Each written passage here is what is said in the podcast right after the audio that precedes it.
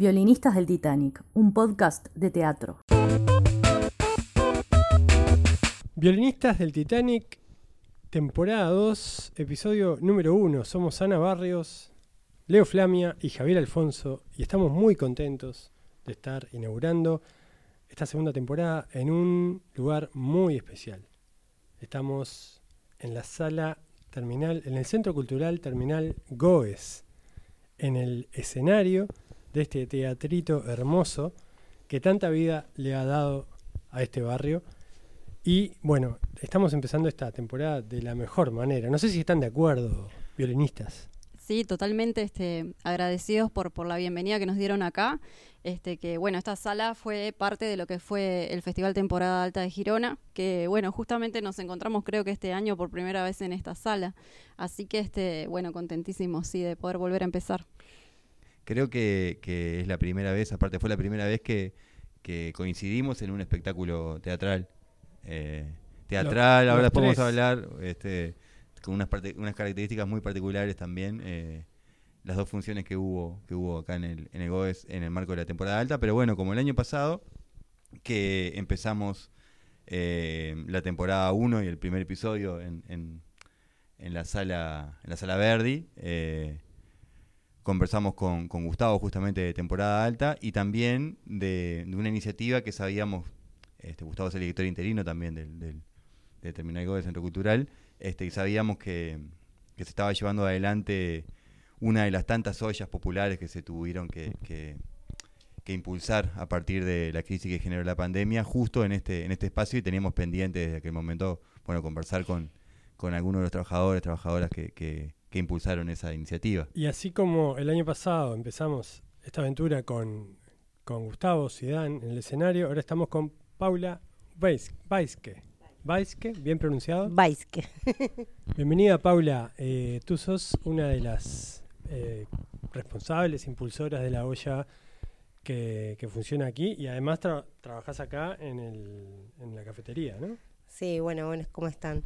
Este, sí, es verdad. em, fuimos los impuls- impulsores de, de la olla, este, en conjunto con, los funcionarios, trabajadores y vecinos de acá de- del, del barrio. Este, y sí, estoy en la cafetería de acá del Centro Cultural.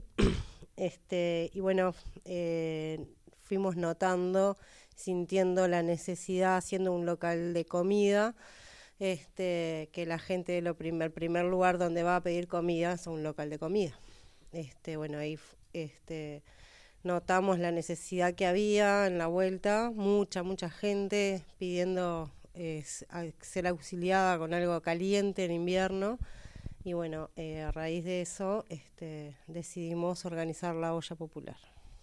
Porque estamos hablando de una de las pocas salas de espectáculos de Montevideo situada fuera de lo que es el centro entre Ciudad Vieja y Boulevard Artigas, digamos, en, e- ese cuadrado eh, de pocas, pocos, pocas cuadras, una zona muy reducida donde funcionan la enorme mayoría de los centros de espectáculos, teatros, salas, y aquí el GOES, junto con otras salas descentralizadas de la Sí, como la, la Lazaroff y está el Centro Cultural Artesano, está la, la Sala Florencio Sánchez. Sánchez. Tiene la particularidad de ser, creo que, la única olla que funciona en un centro cultural. No sé si capaz que hay alguna otra en, en- en otros lugares de- del, del de Creo, Montevideo. creo que sí, que somos los... os- En realidad estamos, eh, si bien la gestionamos desde el Centro Cultural mucho, este, estamos en la plaza. Claro. Estamos en, la- en el medio de la plaza, este, ahí es donde se cocina y se, se, se resguarda todos los alimentos y se sirve la comida. Bien, ¿y cómo? eh, ya hace más de un año que están eh, impulsando la olla, hace un año. Hace un año y medio, este año, en julio del 20 fue que, que arrancamos con la olla popular. Y e- es un poco compleja la pregunta que voy a hacer porque este, estamos hablando de, de- de comida, ¿no? No estamos hablando de, de- otro tipo de servicios, pero ¿en algún momento vieron que, de pronto no era necesario parar? ¿Cómo, cómo, cómo ha sido el vínculo con, con la zona? Porque se supone que estamos saliendo de, de- parte de la crisis, pero sin embargo las ollas populares este, y, y- y- y puedo dar fe de eso, este, siguen siendo necesarias en todos los lugares en donde en donde han a- donde fue necesario este, impulsarla. Bueno, en realidad, este, hoy por hoy se está, se duplicaron las cantidades de porciones de comida que se servían. Eh, arrancamos sirviendo alrededor de 100, 120, 150 y hoy por hoy no se duplicaron, se quintuplicaron. Se están sirviendo alrededor de 500 porciones cada vez que se cocina.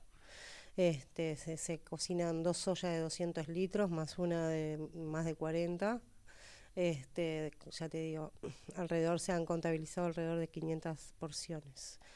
Eh, es una realidad también que muchas ollas populares cerraron también, pero la crisis sigue existiendo, hay mucha gente este, pasando necesidades. No solamente la cantidad de gente que, se, que está en situación de calle, que lo vivimos acá todos los días, hay un montón de gente viviendo acá en la plaza, tristemente, pero es un problema social que, que, que está existiendo en este momento pero hay mucha gente que está en su casa con ingresos muy bajos o sin ingresos y lo poco que les entra de dinero, los pocos ingresos que les entran, eh, capaz que los usan para cubrir otras necesidades básicas, ¿no? Como tener luz eh, y agua en su propia casa. Bien, Paula, ¿y cómo, cómo es eh, la interacción con otras, de repente, organizaciones del barrio que, que, se integran a, a la olla? Este, vecinos, vecinas, cómo, cómo, cómo funciona? Bueno, nosotros este, estamos en completo movimiento. En realidad los, los voluntarios eh, están rotándose todo el tiempo. Eh, hay gente que está desde el día uno, pero obviamente es lleva un desgaste y un, y un implica un desgaste físico y, y, un montón de horas de tu vida cotidiana que, que destinársela a algo así como la olla popular. Porque no es solamente el sábado, que es el día que... no, claro, no, no, no. Durante hay que, toda la semana me imagino que hay que gestionar eso. Exactamente, hay que ir a buscar donaciones, hay que, hay que acomodar la, las cosas, hay que ver que, que no falten víveres, que no falten viandas, que haya bolsitas para separar, fraccionar leche en polvo para darle a las familias. Hay un montón de trabajo, la verdad. ¿Cuánta gente atiende la olla? En realidad, ya te digo, han habido días en los cuales han habido tres personas cocinando únicamente y sirviendo y limpiando. Y bueno, y hay días que por suerte están sobrados y ves en la plaza gente con tablitas de, de, eh, cortando verduras. Este, que sobran voluntarios, pero se organiza. Bien, eh, veíamos este antes de, de, de, venir para acá que, que se estaba justamente solicitando salsa de tomate, carne. ¿Cuáles son las vías, digamos, por las que podemos nosotros publicar que se pueden hacer donaciones? Porque por lo que contás, la olla va a seguir eh, un tiempo más, así que capaz que estaría bueno si podemos por lo menos compartir un par de vías. Bueno, nosotros recibimos víveres acá en el Centro Cultural, en la cafetería, o, bueno, comunicándose con, con, nosotros de, la cafetería o del centro cultural o algún, algún voluntario de la olla. este, pero bueno, ya se, se pueden hacer donaciones económicas, que bueno, tenemos una alcancía en la, en la, en la cafetería donde recibimos donaciones económicas algunos, bueno, le pasan, eh, le transfieren a un voluntario, lo que fuera, o traer los víveres hasta acá, que siempre hay alguien para recibirlos. en caso de que la cafetería está cerrada, el guardia los recibe, así que eh, para recibir donaciones siempre va a haber alguien. Excelente. bárbaro. Muchísimas gracias. Eh, queremos este, estar a las órdenes para seguir difundiendo y, bueno, a través de las redes también de violinistas, si alguien se quiere, se quiere comunicar con nosotros, nosotros los ponemos en contacto con, con ellos. Este, y ¿Qué días están trabajando en la olla en sí? ¿Cuándo es que funciona? La olla funciona los miércoles y los sábados. La comida se sirve a siete y media aproximadamente, pero a las 3, 4 de la tarde ya hay gente cocinando. ¿Existe algún tipo de vínculo entre el, público, que la, gente que viene a la olla, con después con las propuestas del centro cultural? Sí, claro. articulaciones en, esa línea? Sí, sí, sí. Hubo una época, el año pasado, este, hubo una, cuando la sala de teatro, la sala de exposiciones estaba cerrada, este, antes de que se activara todo, este, habíamos generado hasta una tienda de ropa donde recibíamos donaciones de ropa, se le entregaba ropa, hicimos jornadas de currículums para ayudar a la gente a buscar trabajo, les pasábamos bolsas de bolsas de empleo. Este, el público de la olla generalmente es más o menos es el mismo. A veces rota un poco, pero la ¿Es acá base de la es... zona de influencia o vienen de lugares más lejanos? No, viene gente de todos lados. Ha llegado a venir gente de Piedras Blancas caminando a buscar sus porciones de comida. Claro. Mm. La Bien. gente recorre las ollas porque en los barrios no hay ollas eh, generalmente todos los días. Hay, hay muy pocas ollas que trabajan todos los días. Entonces tratamos de articular, bueno, si no hay acá, hay allá. Que haya lo más cercano posible, este, que eso se sea articulado con, con la red de ollas y demás, ¿no? Bueno, Paula, muchísimas gracias y bueno, mucha suerte y gracias en nombre de todos por, por lo que están haciendo. ¿no? Bueno, muchísimas gracias a ustedes por interesarse y por dejarnos este espacio para poder compartir con, con el público.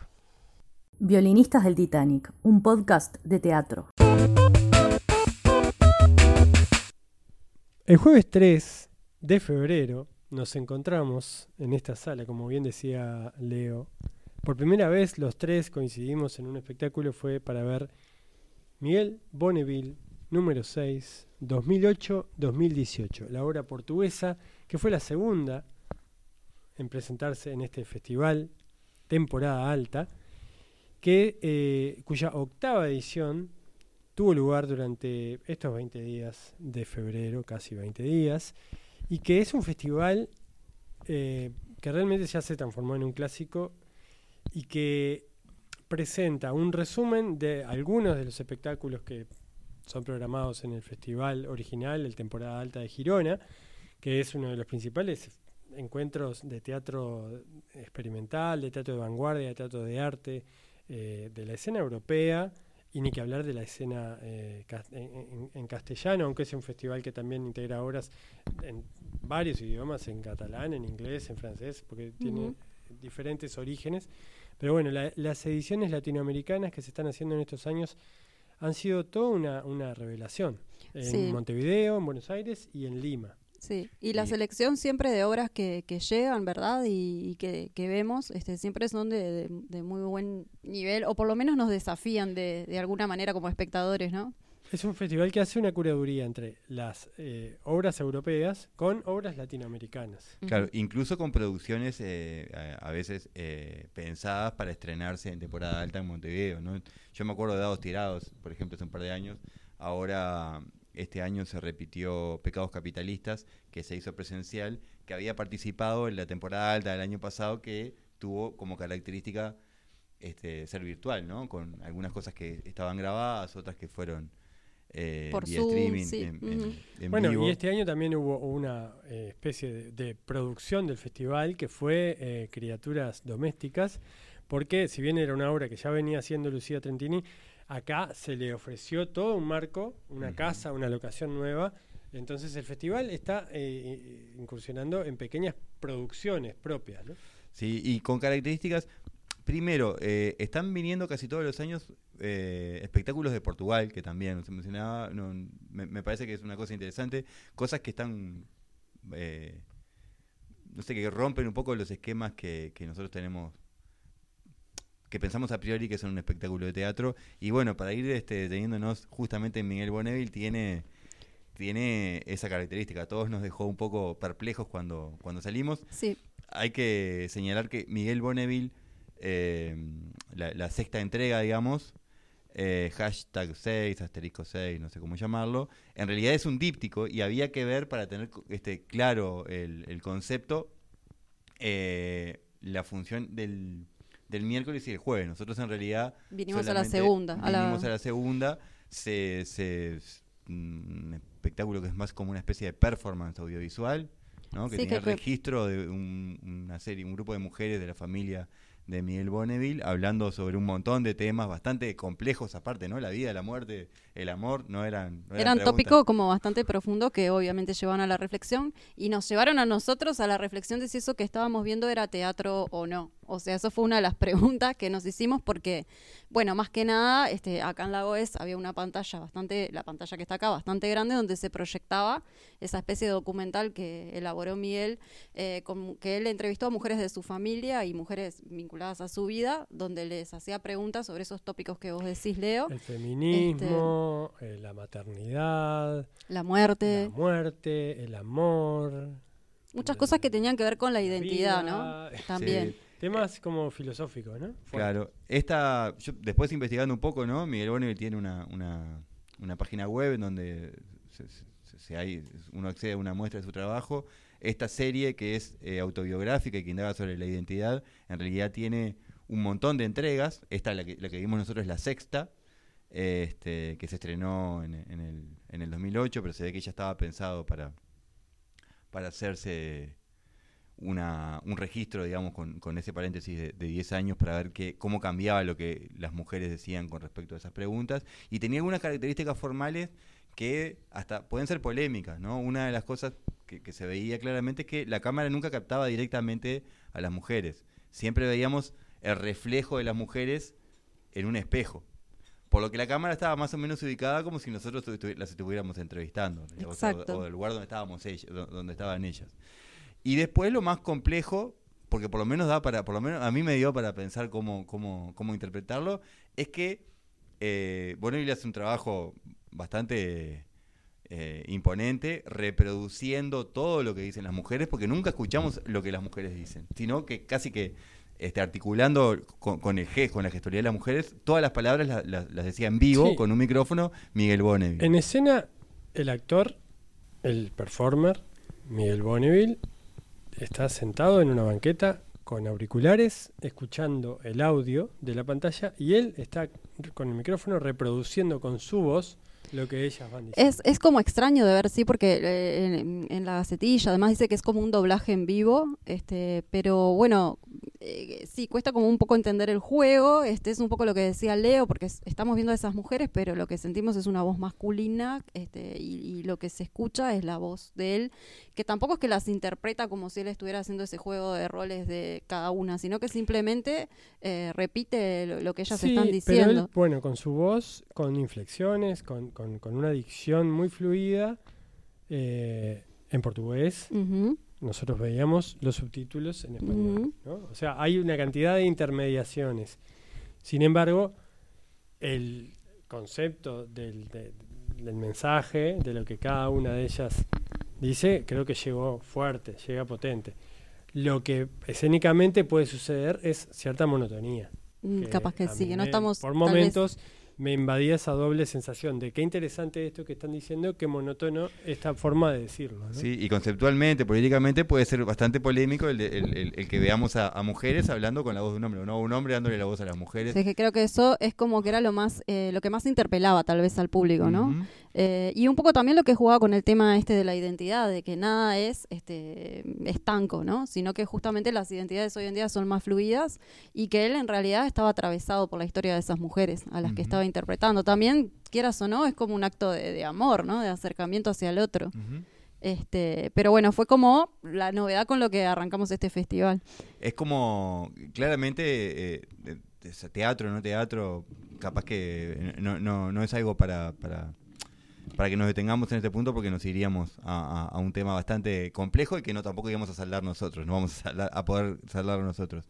Lo que sí este, es un, un espectáculo que, que se enmarca dentro de lo que podemos decir artes vivas y, y conceptual, como, como Conceptual como- y como más afuera, ¿no? performático. Con esas Mm. características que necesita de alguna forma un marco teórico que explique, que nos ayude a comprenderlo, porque solamente en sí mismo, este, bueno, puede ser bastante Difícil de decodificar tal vez. Sí, Exactamente. y lo que, y lo que sí eh, es una- un formato eh, poco frecuente en la escena local, este, si es que se, puede, se lo puede enmarcar dentro de la escena. Así que, este, bueno, nos dio para, para pensar y reflexionar un montón. Así que- Seguinos en redes. En Facebook, arroba violinistas del Titanic. Twitter, arroba violinistaspod. Instagram, arroba violinistas del Titanic.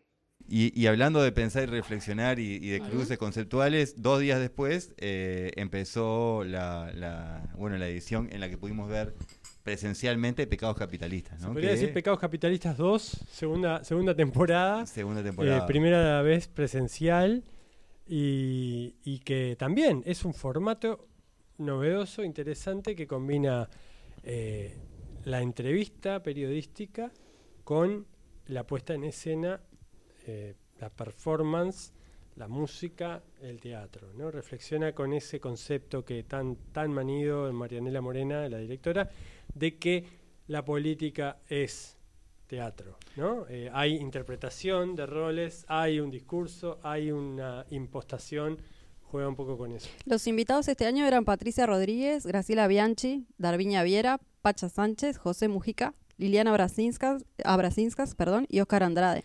Yo no, no lo vi, lo vieron ustedes. Quería un poco preguntarles, porque sí, el año pasado vi todo el ciclo que estaba en el canal de YouTube de la Verdi. Este, un poco cómo cambió en algo el formato, eh, era el, el- el mismo guion, digamos, de acciones en cuanto a, las interpre- a, la- a lo que hacía Lucía con respecto a- al personaje político. El, el formato era bastante, era bastante similar. eh, digamos que eh, la, la- la percepción de- del, del espectador sí es distinta porque en realidad, eh, bueno, estábamos, no sé si ustedes se acuerdan, pero el año, el año pasado nosotros veíamos la platea de fondo. Sí, Estábamos como mirando desde, desde el fondo del escenario y miramos la platea. En este caso, estábamos sentados en la platea. Ya la perspectiva es otra. Cambiaba Ah. la perspectiva. Eh, una cosa que, que claramente, por lo menos, yo vi la, la, la- la- la primer, la primera entrega, digamos, eh, que fue con Patricia Rodríguez, eh, la, la presidenta del, del CISPOM, el Sindicato de Funcionarios Policiales de Montevideo. Este, y bueno, claramente la, la, presencialidad condicionó bastante, por lo menos en ese caso, al invitado. ¿no? no todos los invitados tienen la misma capacidad capaz que de manejarse. Cuando era un registro virtual, yo no vi este, esa, esa capaz que más como cont- contención de, de la persona invitada. Eso también seguro este, habrá ido variando, creo que Mujica Bueno, no a mí me tocó, problema. a mí me tocó eh, ver la función de José Mujica y realmente sí, eh, hay que decir que, que- que el hombre se maneja con, con, con el con su teatralidad, la maneja a, placer, a piacere. Es un bruto actor, como Eh. diría uno de los personajes de, de- de la, De la Julieta. de la Julieta. El personaje Mujica, eh, no, no importa si está hablando por radio, si es una cámara en una tele, en un, en un programa de televisión en vivo o en un escenario, él va siempre a meter esas pausas chejovianas, si se quiere, este, eternas, ¿no? Este, y ha- hay una cosa del formato que es interesante porque porque siempre este, el- el- está, está coordinado, ¿no? Eh, Que el periodista con el entrevistado y con los músicos que están en escena eh, alternen el- los roles y, y- y la música y la canción. Las canciones son más o menos las mismas. Que Yo te quería preguntar. Porque, por ejemplo, la única canción nueva que yo este, escuché con respecto al año pasado en, en la función que vi yo fue Jimmy the Power. Me de, the power de Molotov. de- de Molotov, y tenía que ver con la policía. Yo no sé si esa la agregaron siempre o, No. o fueron canciones que fueron no, no, cambiando. no, no, fueron poniendo algunas canciones nuevas de acuerdo a la entrevista. Ah, igual, bien. Pero, pero sí, algunas canciones son las mismas, como las de Liliana Felipe, por ejemplo. eh, Tienes que decidir, no me acuerdo el nombre, de qué manera vas a morir, ¿no? Esa canción Que con esa prefieres letra. que te mates un comando fuerte. terrorista Muy o tu propio gobierno. Este, claro, y a mí lo que me resulta interesante es cómo una canción dialoga siempre en forma diferente con- dependiendo de lo que el, el entrevistado acaba de decir. Muchas veces logran que se resignifique eso que acaba de decir con esa letra. O sea, que hay un choque de sentidos ahí que Y, y eso es genera un momento de sorpresa cuando comienza la canción. Porque el entrevistado y, el público muchas veces se sorprende con ese cruce, con ese diálogo entre una letra poética y un, un discurso que a veces también puede ser Claro. poético y, y- O ficcional, digamos. capaz que- o lo que queramos eh, calificar a ese discurso de un político, que ya sea un sindicalista, un gestor, un senador o un presidente, siempre estamos hablando de un discurso político. ¿no? Eh, y justamente yendo con eso, este año no me sorprendió tanto, pero me acuerdo del año pasado y también no, no, no recuerdo quién fue la primera persona que se entrevistó, que participó, pero que debe haber sido bastante impactante. Este, hay una de las canciones que, que canta, Lucía que canta. Lucía que es un bolero en donde al entrevistado se le canta teatro, lo tuyo es puro teatro, ¿no? Cómo desde la ficción se, se, se, se cuestiona la, la, la puesta en escena del discurso Sí, además la forma en que Lucía lo canta, No, mirándolo a los tremendo. ojos, ¿no? Muy Bueno, de una hay que- cercanía hay que con, decir que con el entrevistado. Lucía Trentini es actriz, dramaturga, directora, música, cantante, o sea, tiene un dominio de los oficios escénicos total y, y es, es clave para, para, el- para mantener, no solo mantener el, el- el nivel de tensión en el escenario, sino por momentos subir, ¿no? Redoblar la apuesta. Sí, bueno, yo creo que más allá de, de todo lo interesante de los cruces de lenguaje, la propia Marianela dice que ella no pretende que se evalúe como un espectáculo esto, sino como justamente eh, un cruce de, de- de lenguajes y ver qué, se sucede, qué sucede. Para mí, este, la, la- la- la actuación, sin, sin ninguna comillas en realidad, de Lucía Trentini vale la idea, porque la, la- la- la interpretación de las cuatro o cinco Mm. canciones de Lucía Trentini es algo que tiene una una potencia potencia. y una presencia arriba del escenario.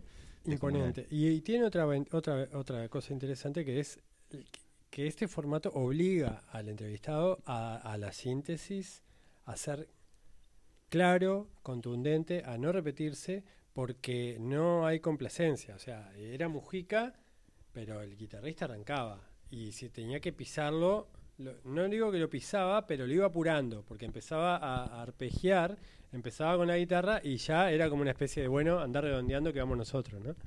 Y otro, otro punto fuente- fuerte del festival donde también está Lucía es criaturas domésticas. Tal vez no puedo decir que el lugar donde estaba hecho el espectáculo, este, después de que me enteré la historia de esa casa, capaz ahí Javier nos puede contar un poco más sobre la historia vinculada al Club Nacional de Fútbol.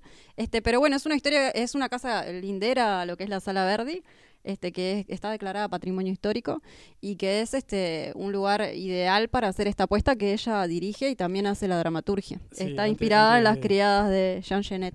Antes de, de- de describir estas criaturas domésticas, eh, la casa, eh, se hizo en la Casa Caprario, que es la casa que está al lado de la Sala Verdi, donde en 1899 se fundó el Club Nacional de Fútbol, se, se- tiene ese- ese- ese- ese rasgo eh, identitario en una de esas habitaciones, se, generó el acta fundacional. Y es una casa que durante décadas perteneció a Nacional y creo que incluso pertenece y, tiene un, un eh, la- intendencia dispone de esa propiedad este, a través de no sé si un comodato o alguna figura legal de esas y es utilizada por diversas eh, instituciones la escuela de música la intendencia eh, en algún momento fue depósito de no sé si de, la comedia o de otro elenco de la banda sinfónica. En una de las salas yo me asomé y hay sarcófagos de contrabajos o sea es un- un- una sala que una casa que se está que tiene algunos fines este, logísticos para la intendencia pero que existe el proyecto de anexa- de que la sala Verdi anexe esa casa a la propia infraestructura de la sala Verdi a través de esa casa de esa propiedad puede dársele accesibilidad total esto me lo contaba Fa- eh. Gustavo Zidane a, a la casa y el proyecto es en algún momento cercano eh, incorporar la casa a la sala Verdi. Sería- Incluso generar una cafetería, Muy lindo. generar eh, otros servicios y darle acces- accesibilidad total a través de la infraestructura, entrar con, con, para- con entrada para sillas de ruedas y todo eso por, por, por la, por la casa. Ahí Y de ahí acceder a la sala. La Sala Verdi que ha tenido este, en los últimos años varias veces espectáculos que están arriba del escenario, en el subsuelo. La Comedia Nacional ha hecho eh, cosas en el subsuelo, también recordábamos Dados Tirados, que se estrenó hace un par de años. Y saben que una, una curiosidad es que la primera vez que vi un espectáculo en, en el subsuelo de, de la Sala Verdi, o sea, en, en un espacio aledaño, dentro del marco de, de, de algo presentado por la Sala Verdi, fue una adaptación también de las criadas de un, de un colectivo mexicano que, que te ponía en un espacio re chiquito porque quería simular una azotea en donde justamente las criadas, dos criadas, realmente como viven en México, una- un, un- un espacio de, no sé, de 3x3, era un espacio mínimo, vivían, comían y lavaban la ropa y bueno, y hacían como de criadas, ¿no? Me, me, me, me Como llamó en la película ese. Roma. Exactamente, una cosa como así. la protagonista de Roma. Eh, esta obra, eh, hay que decir que Lucía Trentini la comenzó a gestar con primero con una actriz y cantante del, de- del elenco y después se incorporó la otra. Pero Janet llegó casi al final de este trabajo. Ellas empezaron eh, a trabajar casi que en las circunstancias de la pandemia, el encierro de la pandemia, la todo a que, bueno, ya, ya nos parece que hace mucho, ¿no? Pero bueno, en marzo del 2020, abril del 2020, el primer gran confinamiento generó, bueno, ¿se acuerdan? Eh, todo el tema de la, de la sanitización, la obsesión por la limpieza, lo, lo- todos los, lo, lo- lo que nos, toda la información que fuimos acumulando y, y a partir de eso fue que comenzó este trabajo de ellas que empezó como una especie de experimentación con ese mundo de encierro, con el mundo de la, limpieza, y a partir de ahí eh, ellas empezaron a hacer una performance que eran eh, que en, en las horas en las que podían salir a la calle, que en Madrid, pues Lucía Trentini vive en Madrid hace ya unos años, eh, eran dos horas al día, en esas horas ellas salían a la calle vestidas como empleadas domésticas con ese carro donde llevan el balde, las cosas, los, implementos de limpieza, y hacían una especie de performance por el barrio. Y, lo- y- y la gente eh, eso lo hacían a la gorra, con eso se financiaban, porque los ingresos que estaban teniendo en ese momento eran muy escasos. Y a partir de ahí fue que después consiguieron un hotel, un hostel que estaba cerrado por la, por, porque, no había, porque no había turismo. Y en ese hostel, en el sótano ese hostel empezaron a trabajar esta obra y finalmente la estrenaron en plena pandemia en forma semi-clandestina para muy pocos espectadores que estaban bien separados. O sea, hay toda una historia y finalmente apareció Jeanette.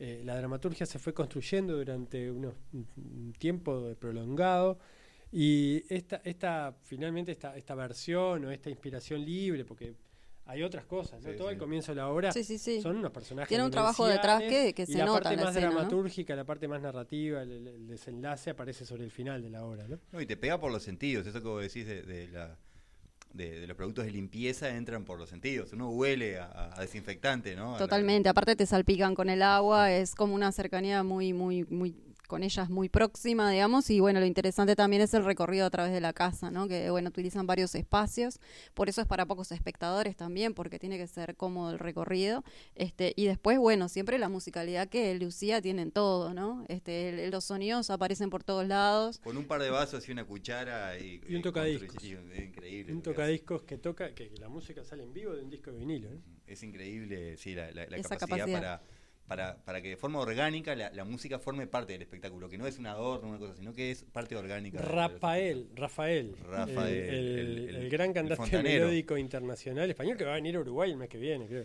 El fontanero. Y yo me quería detener en dos cosas nomás. Me parece que este, es súper interesante. En realidad, lo que uno ve más de Jeanette ahí es que las tres criadas están en algún momento imitándose o, o jugando a ser la, la- la dueña, ¿no? Claro. Es, es como, como la, la parte más característica de la que uno. de- deben haber entrado capaz que por ahí, por el juego, de cómo alguna representa a la dueña. No sé, no sé cómo, cómo habrá sido. Pero después quiero detenerme en el tremendo laburo de diseño de luces de. de eh, Lucía. Eh, Lu Sí, lo leemos acá, pero. Acuña, creo que es. Luciana Acuña, ahí va, Lucy. Que la verdad, este, con, con focos puestos este, generalmente en, en ángulo. Fijos. Claro, fijos, pero Que es- puestos en ángulos como, como para que. que se- generaba se- luces y sombras, ¿no? Generaba como toda una atmósfera el que, diseño, yo acompañaba. no sé si ella trabajó con, con, con, con este equipo allá o simplemente fue No. un diseño hecho específicamente para esta casa, pero la verdad que el diseño Fue eh, Es para específicamente para esta casa. espectacular. A mí otra cosa que, que, que me contó, porque estuve conversando con, con Lucía sobre, esta, sobre la gestación de esta obra, uno de los motores que generaron también todo este mundo de sensible fue que al comienzo de la pandemia, del confinamiento, en Madrid hubo manifestaciones de personas que tenían en su casa servicio doméstico permanente. Porque claro, se generó la situación de que las empleadas domésticas tenían que irse a su casa entonces había, hubo eh, familias, eh, personas, hombres y mujeres, que salieron a protestar contra esa medida porque implicaba un perjuicio, porque ellos te- tenían que desprenderse de su... em, fue todo un, un fenómeno que, que ella, a ella la, la- la- la- la- la sorprendió y Sí, la, sí. la- la choqueó y bueno, eh, generó también, un poco, movió todo este... Mm. este- este- hay- hay estos personajes y esta creación ficcional está un poco movida por esa situación tan particular. Yo creo que, que quienes estén escuchando se darán cuenta de que nos gustó mucho Criaturas Sí, Domésticas. Criaturas Domésticas fue.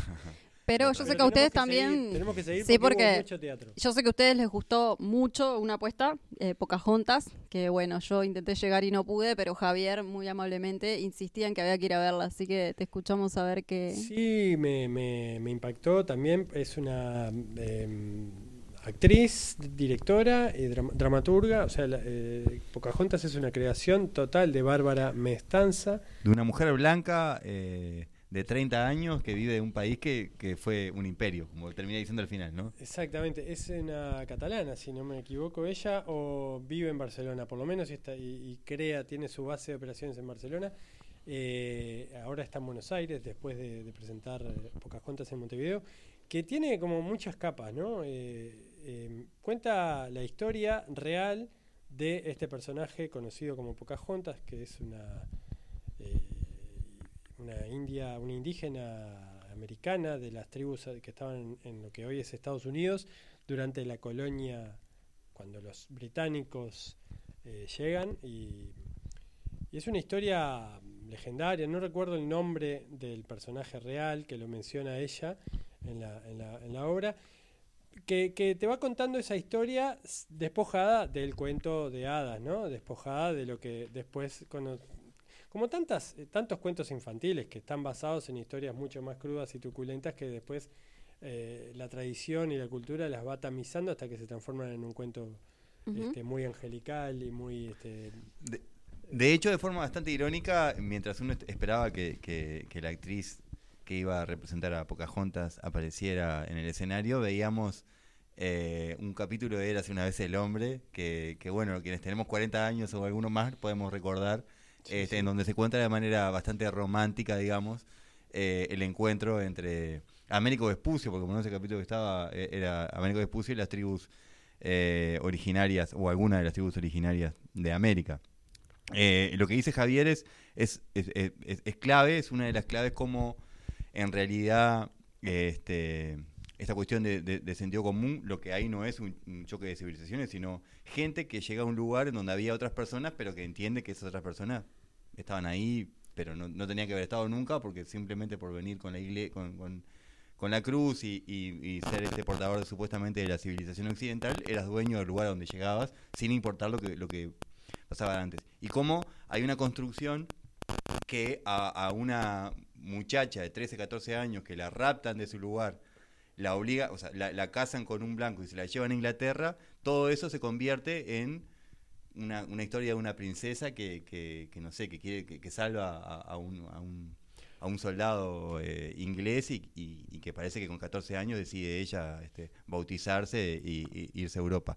Pero justamente sobre, sobre la sobre el choque cultural y sobre la, la- denuncia del imperialismo europeo en América, se, se cuela, eh, bueno, to- eh, todo el discurso de la violencia, se, se cuela claramente una, una reflexión que tiene mucho más que ver con, con el auge de- del feminismo Sí. y cómo sí. y, y co- y con la denuncia este, no tan clara, porque esta otra de, de- de los pueblos alternos y colonizados es, es algo a lo que estamos acostumbrados, pero pone casi que en paralelo el sometimiento de, de- del- del- de los pueblos originarios al imperio con, re- con el sometimiento de las mujeres y los cuerpos de Eh, las mujeres a los yo- varones, y eso atravesando cualquier cultura, incluso la cultura Exacto, originaria. Exacto. Yo creo que ella hace un contrabando eh, Tremendo, sí. ideológico espectacular, porque nos embauca a todos, a todos. Primero te cuenta la historia del imperialismo europeo sobre los pueblos originales, originarios, un, un- un asunto que claramente hace décadas que, que- que venimos en contacto con esa visión y que hay una empatía bastante generalizada. Te hace empatizar y bueno, una vez que te conmovió con esa historia de sometimiento y dominación, te dice, bueno, esto es lo mismo que está pasando con el hombre y la mujer desde hace dos mil años. Ujú. Y quedás desarmado. Sí, sí, sí. O sea, Y no hay tanto reclamo y no hay fotos de como la, como la de los judíos, que por supuesto es una tragedia tremenda, ¿no? La, la de los judíos este, en los campos de concentración de exterminio nazi, pero de alguna manera es un paralelismo y dice, ¿y esto por qué no es tan problema? Porque la- la- la- los, los millones de cuerpos de mujeres... Este, ella lo hace con una teatralidad excesiva, una teatralidad totalmente desbordante, y por momentos hasta eh, demasiado expansiva. Sí, es bastante Puede- expresionista, digamos, es- cuando se pone en ese es- lugar. es- y recalca, y por ejemplo con esas imágenes del exterminio nazi, ¿no? Subraya y machaca eh, hasta de un modo que para algunos que puede ser muy radical y hasta generar rechazo, ¿no? Visualmente, Con, con- con una violencia explícita. Pero como vos decías, va señalando todo en un lugar y de repente te corre y te dice, no, pero yo no estoy hablando de esto, o por lo menos no estoy hablando solamente de esto, estoy hablando de que eso se traslada a otro lugar y no te preocupa tanto. Exacto, exacto. Es, es una, una mirada muy, muy provocadora, muy te, te, te, te golpea y te salís de la hora, wow, hundido o tocado, ¿no? Ah, hay una canción que es este ilustra un poco bastante lo que de lo que estamos hablando que va a formar parte de, de la banda de Sony. La podemos de- escuchar ahora brevemente. Es una, una ranchera mexicana que se llama Mátalas. Mátalas.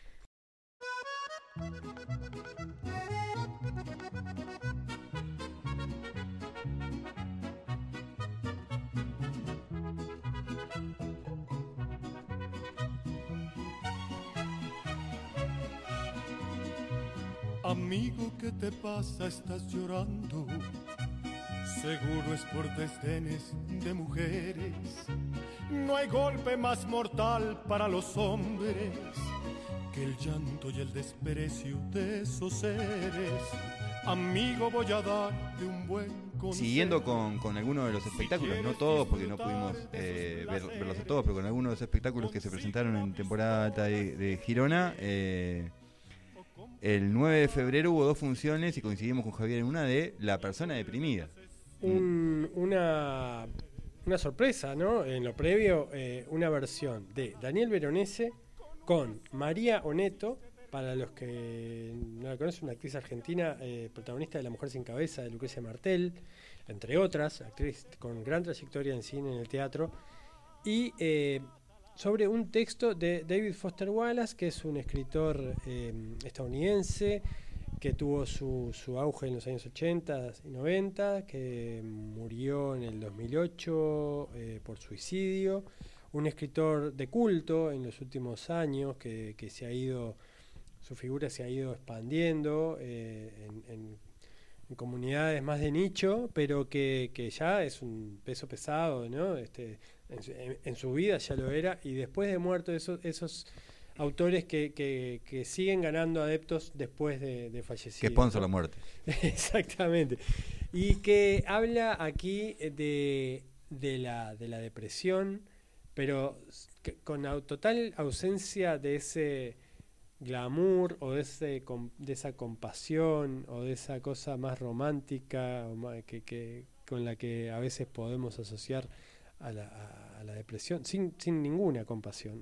es, un texto que es un cuento que forma parte de un libro con otros relatos, un relato de breve, en una hora, donde eh, en primera la actriz eh, hace como una especie de tratado, recita, dice, un- una, es una, una, una actriz una que, que cuenta, es una paciente que cuenta su historia como persona deprimida, eh, habla en tercera persona, la persona deprimida le pasa esto, le pasa lo otro, le pasa lo otro, pero claramente ella es la persona a la que le ha sucedido todo esto. Y cuenta su vínculo con el terapeuta y cómo transita toda esa, esa, esa, esa- condición antes, durante y después de, de- de haber estado con este terapeuta.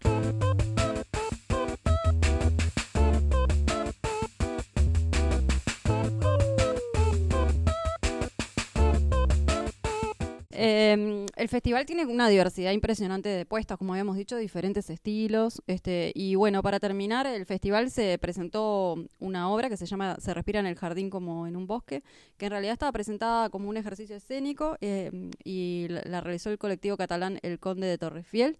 Y me hizo recordar mucho a la que vimos el año pasado, que se descargaba un audio y uno tenía que hacer un recorrido siguiendo unas pautas que, que se escuchaban a través de un auricular Audioguía. Un audioguía por el supermercado. Este, igual, obviamente, eh, la, la- la, mm, eh, este, esta este propuesta es diferente. En este caso, es un espectador que ingresa cada media hora y que tiene que cumplir el rol de justamente el doble rol de intérprete y de espectador. Y es un juego escénico que te pone como en cuestión a través también de una guía que te va este, guiando, es un audio que te va dando pautas que tú tienes que seguir.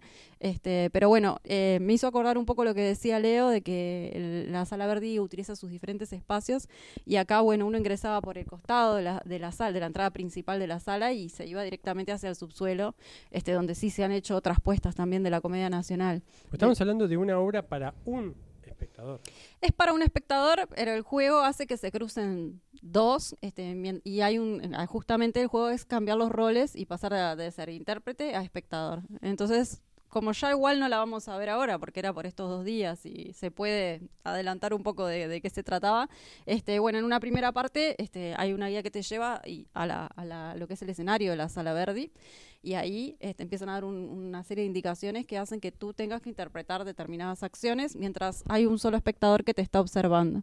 Este, O sea que el espectador se transforma en el actor. Exactamente. Y luego mm, la segunda parte, digamos, del ejercicio hace que te tengas que poner en el lugar del espectador mientras ingresa otra persona que va a ser ahora el actor que va a estar eh, actuando para, para ti. Entonces, como sea ejercicio escénico eh, estaba muy, O muy sea que por interesante. momentos hay dos espectadores en la sala, uno está haciendo de actor y otro de público. Es para arriesgados, ¿no? Porque si, si no te animás a pararte frente a, un- a- arriba de un escenario, ¿no? Como bueno, ahora nosotros parece nos estamos acostumbrando, estamos acá en el escenario de la OES. Bueno, Este- pero igual eh, dos o tres de cada diez uruguayos estuvo en el escenario con Petro Valensky en algún momento de, de quien le tema Italia Fausta. Así que no es nada novedoso. Bueno, y con esta, con esta puesta del colectivo catalán terminaba el festival, este, que terminaba hoy en realidad. Violinistas del Titanic, un podcast de teatro. Bueno, eh, creo que estamos eh, llegando al final de este primer episodio de la segunda temporada de Violinistas del Titanic. Quizás eh, antes de terminar podamos destacar la- la- un, un acontecimiento que es una edición múltiple de, producida por el Instituto Nacional de Artes Escénicas, que eh, por lo general acá siempre hablamos de espectáculos teatrales, pero vamos a hablar de libros. Es una, una edición que ya van por 11 volúmenes eh, de libros sobre teatro, que es un verdadero acontecimiento y creo que creemos que hay que destacarlo porque son libros dedicados a, dramaturgia Sí, de una de un montón de, de autores eh, uruguayos en una colección que creemos que está buena, es muy necesaria, que quizás pueda establecer una continuidad con aquella web dramaturgia uruguaya, ¿no? que existe ya hace como 10, 15 años. comenzó con eh, una, un, un ejemplar dedicado a Alberto Paredes, que, que no vive, es el único de los, de los autores editados hasta ahora que, que no vive. Y, y bueno, y tiene una variedad enorme, porque así como está Alberto Paredes, está Jimena Márquez, Alejandra Beigle, a Sebastián Barrios, que escribiste el- eh, la introducción, el prólogo. el prólogo. Este, porque hay que decir que cada ejemplar eh, reúne más o menos tres o cuatro obras de cada autor, de cada dramaturgo, pero además trae un análisis crítico eh, previo, ¿no? Este, que es- está escrito por un periodista, un académico, un crítico, eh, y al final también tiene una nota biográfica de- del dramaturgo de- del cual el volumen se, se dedica. Eh, por lo tanto, sí, para nosotros es de un gran aporte. Este, es muy importante que estas obras estén publicadas porque además circulan, este, se hacen llegar a, a todos los departamentos de- del Uruguay, se, se reparten entre las bibliotecas, se, bueno, también las se escuelas puede de teatro, los a las escuelas de teatro, este, también se llevan al extranjero, a las embajadas de Uruguay en el extranjero, entonces esto hace que estas obras este, puedan ser de acceso para todos y puedan circular, ¿no? Y, Y, y hay como do- dos este, eh, ejemplares en particular que, que- que es interesante destacar. Uno que reúne un grupo de estudiantes de la o egresados de la Tecnicatura Universitaria en Dramaturgia, de la TUD, que, que va en, en futuras ediciones va a seguir, va a seguir este, eh, editándose.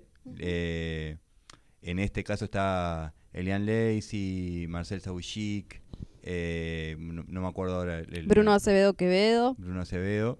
Y hay otra, otra dramaturga que, que integra esa, esa edición de la TUD, que aparte ganó el premio Onetti por dos años consecutivos. Alejandra Di Gregorio. Alejandro Gregorio, Gustavo Kreiman, Marcel Sawich, que vos lo- ya lo mencionaste, de la Lassey, y Bruno, Bruno Acevedo Quevedo, que por ejemplo de él está mm, publicaba Castillo Inflado, que ahora la van a estrenar el 2 de marzo en la Bafer, en la, en la Baferreira, ¿es, no? Que la estrenan. Sí, en, la- en el auditorio Baferreira del Sodre.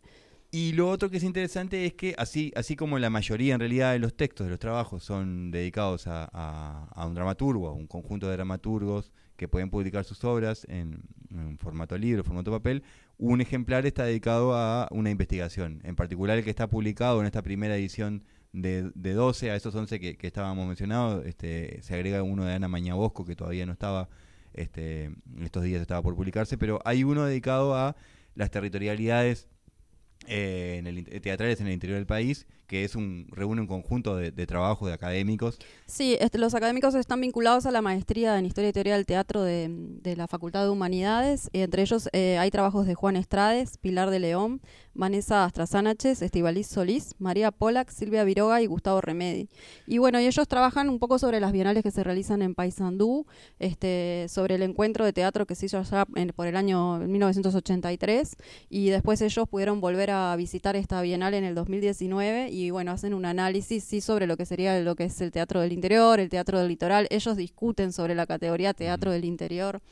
Hablan sobre el tema de que, bueno, justamente tanto los trabajos académicos como periodísticos están siempre más sesgados hacia lo que se trabaja en la capital, ¿no? Entonces, este, hay muy poco registro sobre eh, el teatro del interior y, bueno, ellos eh, también reflexionan sobre eso, ¿no? Y hay dos eh, libros que, que- que están como escribiéndose. Uno eh, de Mariana Perkovich sobre las formas de actuación en el teatro uruguayo, las características que tiene, y otro de, Juan Juanito González Urtiaga, que es sobre, es un especialista en sainete, circo criollo, eh, que nada, que la verdad que uno espera con ansias que, que pueda, que puedan publicarse. ¿Se viene el libro, en esta colección, el libro de Leo Flamia sobre el teatro del fin del mundo? Eh, no, no, no, no está previsto, pero bueno, no estaría mal, no estaría mal. Nosotros Eh, lo proponemos, por lo Tiramos menos. la idea acá acá tiramos la idea. A, a Unchain, si nos Lo- está escuchando. Lo podemos sugerir. Y a Franklin. Un agradecimiento a ellos por los ejemplares y bueno, eh, al público nos vamos a encontrar en breve en, en el segundo episodio de Violinista del Titanic. Pero tenemos que agradecer a una persona muy especial. Bueno, a casi que podríamos decir el cuarto integrante de este grupo, eh, un nuevo violinista que tenemos el placer de... Gracias a él estamos sonando como estamos sonando. Bueno, agradecemos para este episodio y para esta temporada el, el apoyo que, que nos eh, otorgó Germán, que bueno, nos, nos ayudó con el tema de audio, micrófono, consola. Esperemos que este año podamos sonar un poquito mejor este, y que bueno, los violinistas sigan, tienen tiempo para tocar para rato. Y sigan al Centro Cultural Goes por las redes y vengan, vengan a esta sala que está divina. Eh, Eh, eh, también está, eh, la- la- les recordamos que, que puedan colaborar con la olla, con la va. olla de aquí del Centro Cultural Goes.